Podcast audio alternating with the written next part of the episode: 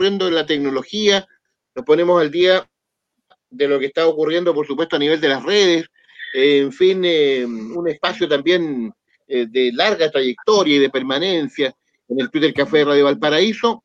Saludamos, por supuesto, a ciudadanos conectados con el abogado Pedro Huichalaf Roa, es su secretario de Telecomunicaciones.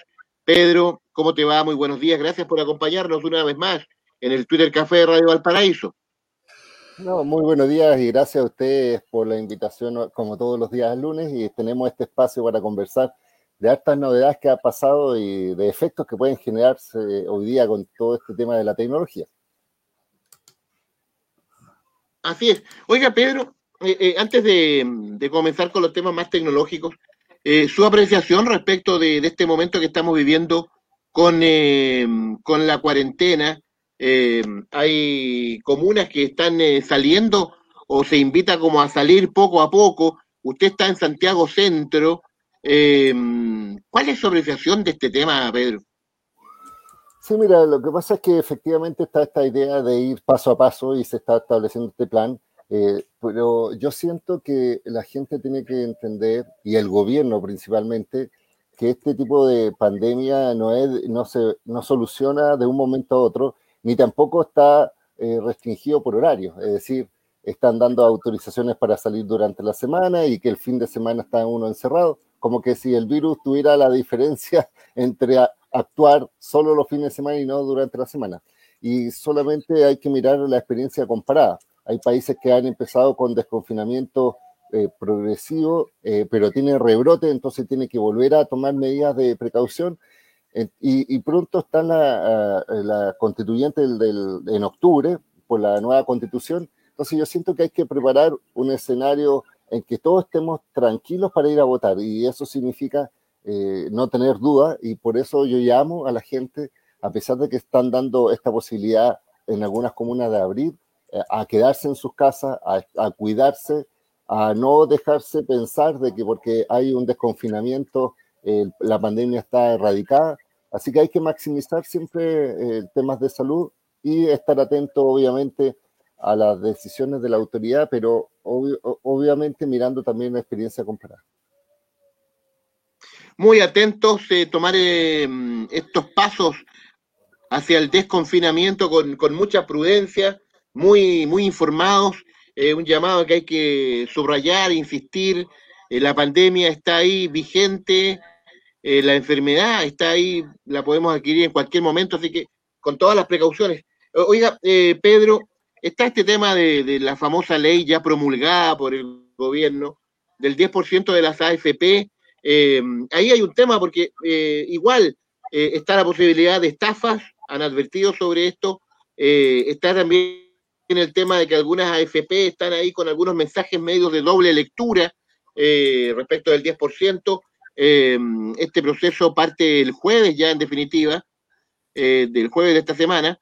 Em, hay también hay un, tema que hay que, eh, yo diría, educar a la gente, Pedro Huichalaf.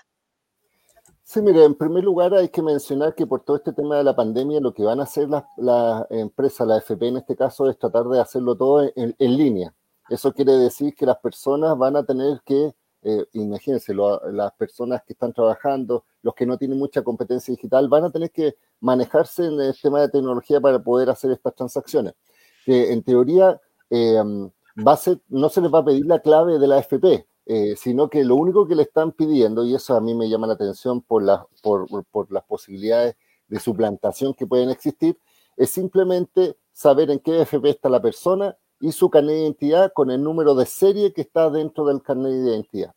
Eh, solamente esos requisitos van a pedir y en principio uno lo puede hacer online eh, eh, y además puede solicitar que lo depositen en la cuenta 2 de la FP, que para mi gusto sería como devolverle el dinero a la misma FP, o sea, no tiene ninguna gracia sacarla de un fondo a otro fondo, en segundo lugar, alguna cuenta corriente. Y en tercer lugar, hacer un valevista que después uno lo puede tomar y lo puede llevar.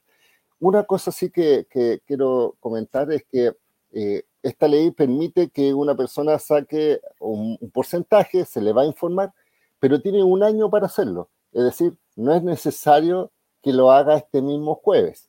hay personas de repente que están pensando en retirar este dinero más adelante, porque no es necesario, probablemente para algunos, sacarlo de lo inmediato. Eh, probablemente otros van a esperar eh, una semana. Yo siempre les comento que hay que tener precaución porque además eh, las páginas de los sitios se están preparando ante un supuesto arribo inminente de gran cantidad de usuarios. Por eso las empresas han dicho, estamos mejorando nuestras plataformas porque en definitiva van a ser muchos millones de personas que van a estar simultáneamente conectadas a partir del día jueves. Entonces mi recomendación es tener tranquilidad, eh, verificar con la FP la información que le va a llegar a su eh, eh, correo electrónico supuestamente indicando cuánto es caso a caso lo que uno puede sacar porque se diferencia de acuerdo a los montos y, a, los, y a, los, a la cantidad de dinero que uno tiene y finalmente tener mucha precaución de no compartir la imagen del carnet de identidad porque ahí va a aparecer su root y número de serie y podría ser suplantado. Así que mucho cuidado con eso. Muy bien, eh, Pedro Huichalaf Robano se acompaña en el Twitter Café de Radio Valparaíso. Pablo Ramírez también quiere preguntarte aquí en Ciudadanos Conectados en el Twitter Café. Eh, Pedro, Adelante, Pablo. Pedro, siguiendo esta conversación, lo que dices tú, hoy día la AFP hicieron llegar, están haciendo llegar correo electrónico. Para mover, mostrar la cartola hay que digitar el root. Pero también están llegando temas a través de WhatsApp, ya que es como que el ejecutivo te está dando instrucciones y entrega tus datos.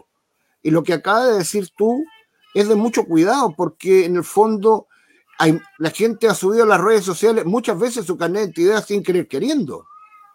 Sí, no, y además queriendo, porque por ejemplo, cuando tú sacas un, salvoconducto o en comisaría virtual, por ejemplo, tú tienes que colocar esos datos. O sea, yo estoy pensando de que esto puede generar que hayan eh, posibilidades de hackeo de estos sistemas y obtienen toda esa información.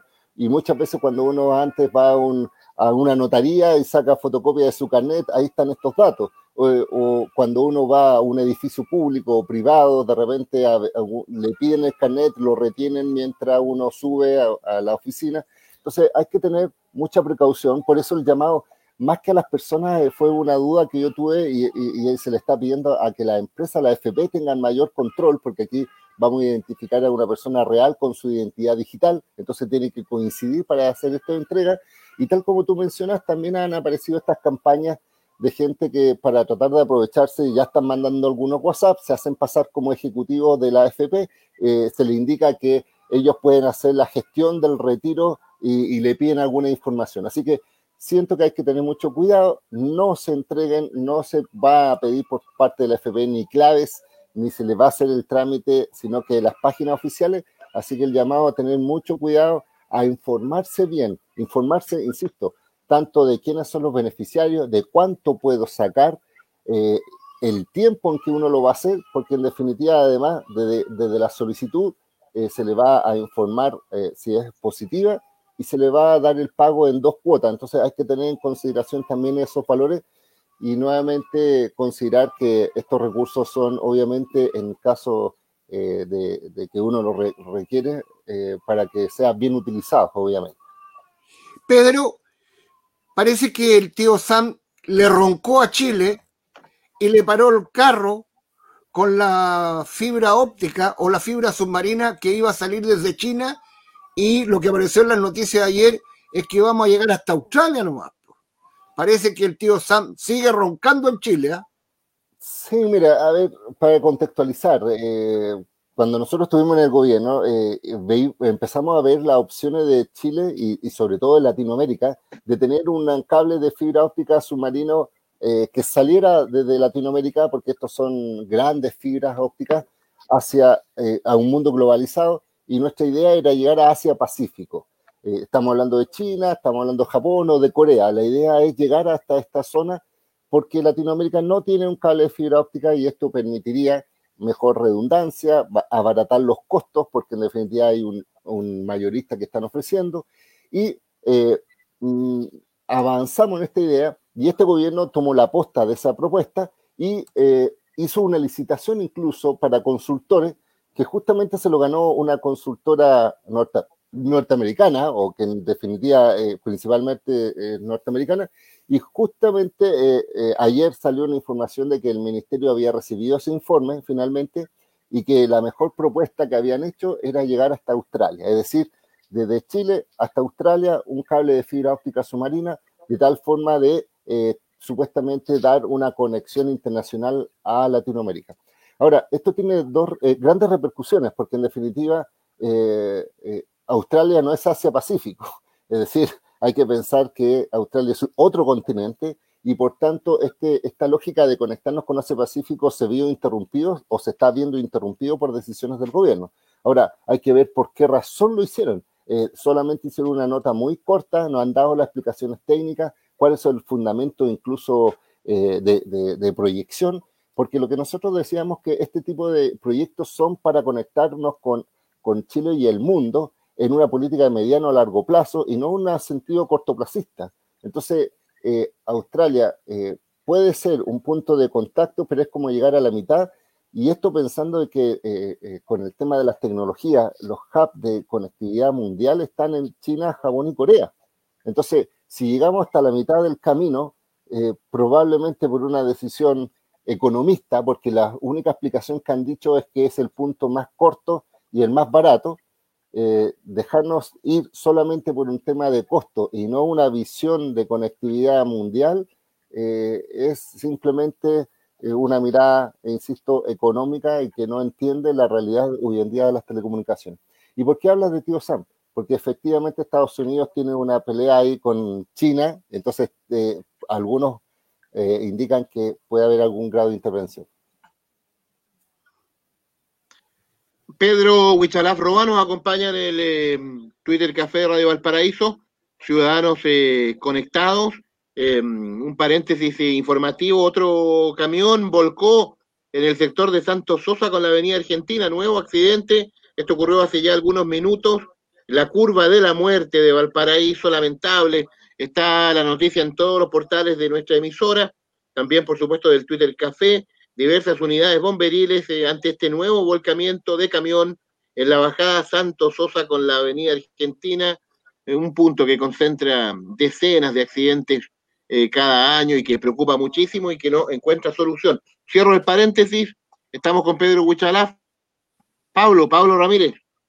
Oiga, Pedro, pero esta mirada cortoplacista, llegar hasta Australia, uno, la que le gusta mirar los números, la transacción comercial que tenemos con Australia es el 1% con relación a lo que tenemos con Asia, Asia Pacífico, lo que es China, Singapur, Hong Kong, las Coreas. Eh, todo nuestro negocio, plataforma comercial está enfocada con ellos, no con Australia. Sí, pues mira, y piensa que esto es como una gran carretera, eh, en este caso es digital, pero es como si nosotros dijéramos, eh, vamos a construir una carretera, una supercarretera, otra, por ejemplo, entre Viña y Santiago, y digan, ¿sabes qué? Vamos a llegar hasta, hasta en este caso, no hasta sé, Casablanca, hasta Casablanca. Entonces uno dice, ¿y por qué? No, porque de Casablanca probablemente hay rutas hasta Viña del Mar, pero no es el sentido de tener una conexión directa y que uno pueda verificar. Además, uno tiene que pensar que por ese cable va a haber tráfico de datos y el tráfico que genera eh, en este caso Australia, es absolutamente muy poco en comparación con el tráfico que genera Asia-Pacífico. Estoy hablando de Internet. Entonces, por ejemplo, eh, ¿por qué estábamos pensando en un proyecto como este? Porque estábamos diciendo que empresas eh, chinas, japonesas, coreanas pudieran tener, por ejemplo, data center en Chile y a través de este cable conectarse directamente hacia su país de tal forma de que podamos ser un hub digital, es decir, un centro de respaldo de información de Asia Pacífico. Pero si este cable está solo hasta Australia, este tipo de proyectos no se pueden realizar. Además, detrás de este acuerdo de, conectar con Asia Pacífico, había eh, la posibilidad de formar capital humano, de transferencia tecnológica, de capacitación de tecnología. En cambio, Australia nunca ha ofrecido nada, digámoslo así, para efectos de tener una relación comercial en materia de tecnología. Entonces, me parece muy extraño que eh, un actor eh, que puede ser relevante, están diciendo que es un hub de conectividad, pero hoy día existe derechamente conflictos diplomáticos entre China y Australia por el tema de ciberseguridad. Entonces, eh, si Australia va a ser nuestro punto de conexión, vamos a estar sometidos a una decisión política si es que quiere conectarse con Asia Pacífico y eso va a afectar directamente a Chile y Latinoamérica. Entonces yo siento que acá el gobierno tiene que dar explicaciones reales de por qué un proyecto de política pública tan importante como esta, que no tan solo afecta a Chile, sino que a la región, piensa que Latinoamérica no tiene ningún tipo de conexión hacia Asia Pacífico y todas las conexiones son hasta Estados Unidos, eh, excepto una que va desde Brasil hasta Europa. Entonces uno dice, ¿por qué poner eh, en riesgo la conectividad global solo por una decisión que en este momento la única explicación que dan es porque es más corto, es más barato y más seguro? Y lamentablemente eh, tiene una mirada económica y no una mirada, en este caso, de política pública, pensando en que esto va a durar entre 20 y 25 años de vida útil. Y al mismo tiempo tampoco han dado una explicación que a mí me parecería importante que lo explicitaran, que este cable pasara, tal como nosotros lo propusimos, por Isla de Pascua, Juan Fernández y llegar a Valparaíso, de tal forma de que la conectividad beneficie a Chile insular y también llegue a Valparaíso. Eh, ¿Por qué te lo comento? Porque en definitiva no lo han explicitado, eh, eso significa que no han ni siquiera han hablado con autoridades locales y yo creo que es un buen momento de que si se inicia un proyecto como este, involucrar a toda la comunidad, eh, generar eh, capital humano, insisto, hacer convenios de colaboración con las universidades. O sea, hay todo un mundo de acciones que yo siento que al final esto lo ven con números, están diciendo que es lo más barato, cómo Chile va a poner recursos y no entender eh, la importancia de la conectividad mundial tal como nosotros lo habíamos presentado. Entonces, siento que hay que tener mucho cuidado, mucho ojo y obviamente pedir explicación al gobierno de que si toma decisiones y pone recursos públicos, estos recursos públicos del Estado, que son de todos, sean lo más eficientes y que generen un mayor impacto a toda la calidad de vida de los chilenos. Oiga, Pedro, Pedro, eh, finalmente Carlos, Carlos de Playa Ancha nos escribe aquí a través del WhatsApp. Eh, oiga, eh, quedó muy preocupado, yo creo que al igual mucha gente respecto de este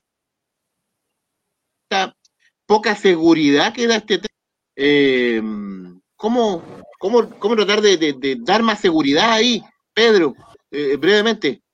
Sí, mira, lo que pasa es que en definitiva, eh, aquí incluso salió una declaración del, del, gerente o de la asociación de AFP, decía que para ellos es muy complicado porque es como que el CERVEL organiza en una semana un plebiscito nacional. Es decir, ellos están mencionando ya anticipadamente que esto es muy complejo desde el punto de vista de las transacciones, desde el punto de vista de la validación, del punto de vista de la entrega de recursos, eh, pero iban a hacer su mejor esfuerzo. Yo siento que aquí hay una superintendencia que tiene que estar atenta a todo el cumplimiento de este proceso. Segundo, las personas tienen que tener claridad en cómo hacerlo, por eso requiere tener una buena información de la empresa.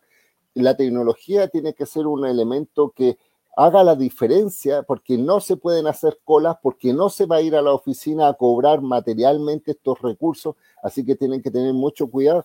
Hay que ayudar a las personas y, evitar, eh, o sea, y tener desconfianza tanto en aquellos que dicen, lo puedo hacer por usted, porque en definitiva este trámite tiene que ser personal, y además tener, insisto, resguardar y tener mucho cuidado con el carnet para que no le copien su root y su, eh, en este caso, eh, número de serie y también la FP, porque así podrían tratar de sacar los recursos. Aunque desde la Asociación de Bancos, o sea, Asociación de FP han dicho que van a hacer eh, eh, los depósitos en cuentas bancarias asociadas al RUT. Pero ¿qué pasa si una persona no tiene cuenta RUT, por ejemplo? No sé, o no tiene cuenta bancaria. Entonces la única opción que va a tener es sacar un valedista. y eso va a significar retraso, va a significar también eh, tener que ir presencialmente a la oficina. Así que yo siento que aquí eh, tiene que confluir todo, pero también tenemos que exigir responsabilidad, porque si estas empresas se dedican en su negocio a, recaudar dinero, a gestionar los fondos, a hacer las inversiones, no tienen por qué justificar que no tienen las competencias para entregar los dineros a sus cotizantes. Entonces, siento que está por un lado la AFP, el, gobierno que supuestamente tiene que ser responsable, pero obviamente todos sabemos que al gobierno no le gusta esta medida. De hecho, fue tan así que el, decreto, o sea, la ley fue promulgada a puertas cerradas eh, sin ni siquiera una invitación a los autores del proyecto de ley. O sea, esto es una demostración clara que no, no estaban ni ahí y tuvieron que forzadamente hacerlo. Entonces yo siento que hay que tener mucha precaución eh, y las personas, insisto, eh, informarse bien y no dejarse llevar por lo que dicen las cadenas de Twitter, de Facebook, sino que las páginas oficiales de la FPS. Pedro Huchalaf Roa, Ciudadanos Conectados, abogado, ex subsecretario de Telecomunicaciones. Pedro, hasta pronto. Gracias una vez más por esta valiosa información y esta valiosa conversación acá en nuestro programa. Hasta pronto, Pedro, que estés muy bien. Sus puntos de contacto. Sí, como siempre en www.wichalaf.cl, también en Twitter, Facebook e Instagram, en las tres plataformas con arroba wichalaf, que es mi apellido, y cualquier duda, consulta a su completa disposición y nos vemos el próximo lunes si Dios quiere. Hasta pronto. Que esté muy bien, em, Pedro. Nos vamos. Gracias a Fernando Feña Quiroga en la sala de control. Ya vienen las noticias de la hora en la voz de Roberto Tapia. Luego, Telmo Aguilar con Dimensión Latinoamericana a las 13 horas, Frecuencia Informativa Central con la conducción del periodista Marcos Sepúlveda. Y a las 17.30 horas, por supuesto, Luz Verde, por donde todos pasan con Claudio Mardones. Hasta pronto. Chao, Pablo, que esté muy bien. ¿eh? Chao, Pablo. Chao, Pablo. Nos estamos viendo mañana 9 a.m. en otro Twitter Café. Hasta pronto, que esté muy bien.